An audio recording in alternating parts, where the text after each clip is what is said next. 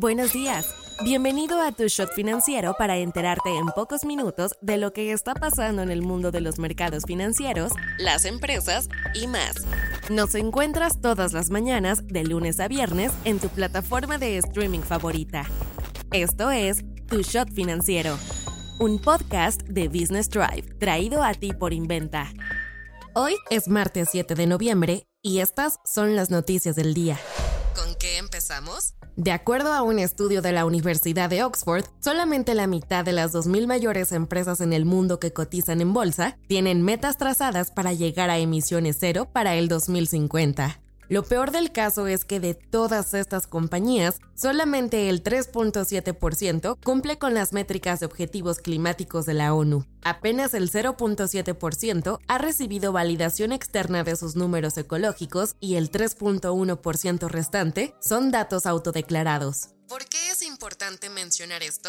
Cada vez más son las compañías que se ponen metas corporativas ecológicas, de hecho, el número ha crecido 40% en apenas un año, pero la mayoría basa sus estrategias en comprar compensaciones de carbono, es decir, la inversión en proyectos externos que reducen la cantidad de dióxido de carbono en la atmósfera sin realmente reducir las propias emisiones que crean. De acuerdo con una encuesta realizada por la OCDE, México, Italia, España y Japón son los países en el mundo que más se consternan por el cambio climático. De hecho, el Banco Mundial considera a México como un país altamente vulnerable a los efectos del cambio climático.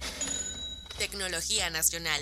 Starlink, el negocio de Internet satelital de SpaceX, ganó una licitación de la Comisión Federal de Electricidad para ser proveedor de servicios hasta diciembre de 2026, acuerdo que le permitirá aumentar su presencia en el país. El contrato está valorado entre los 887 millones y los 1.800 millones de pesos, según documentos de la CFE. Este acuerdo se utilizaría dentro de un programa de acceso público de Internet y telefonía de la CFE en zonas rurales de México.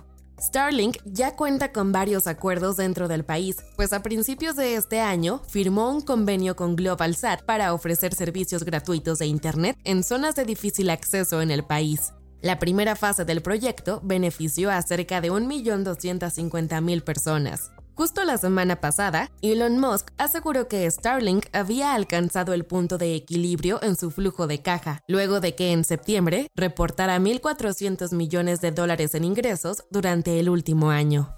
No te vayas sin saber estas. El presidente Andrés Manuel López Obrador dijo que el tren Maya se inaugurará en tres partes. La primera será el tramo de Campeche a Cancún, que abrirá el próximo 15 de diciembre. 16 días después será la apertura del tramo que va de Cancún a Palenque. Y el resto del proyecto estará listo el 29 de febrero de 2024.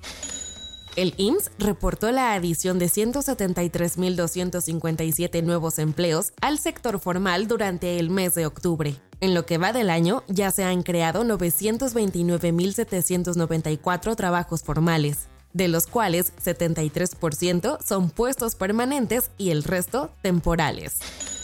Ayer fue el banderazo inicial del juicio entre Google y Epic Games, una pelea que alega prácticas anticompetitivas sobre las tarifas que la tienda de aplicaciones de Android cobra a sus desarrolladores. Epic, el desarrollador de Fortnite, que actualmente es el videojuego más popular del mundo, acusa a Google de subir sus tarifas y precios de las apps a su gusto, además de volver obligatorio el uso de su plataforma de pagos Google Play, evitando que otros posibles mecanismos de pago compitan en el mercado.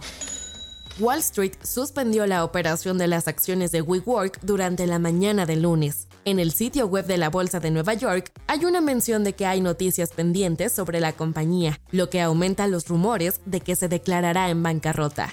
Soy Daniela Anguiano y esto fue Tu Shot Financiero. Nos escuchamos mañana. Tu Shot Financiero es una producción de Business Drive. El guion está a cargo de Nino Pérez y la producción es de Daniel Bri López.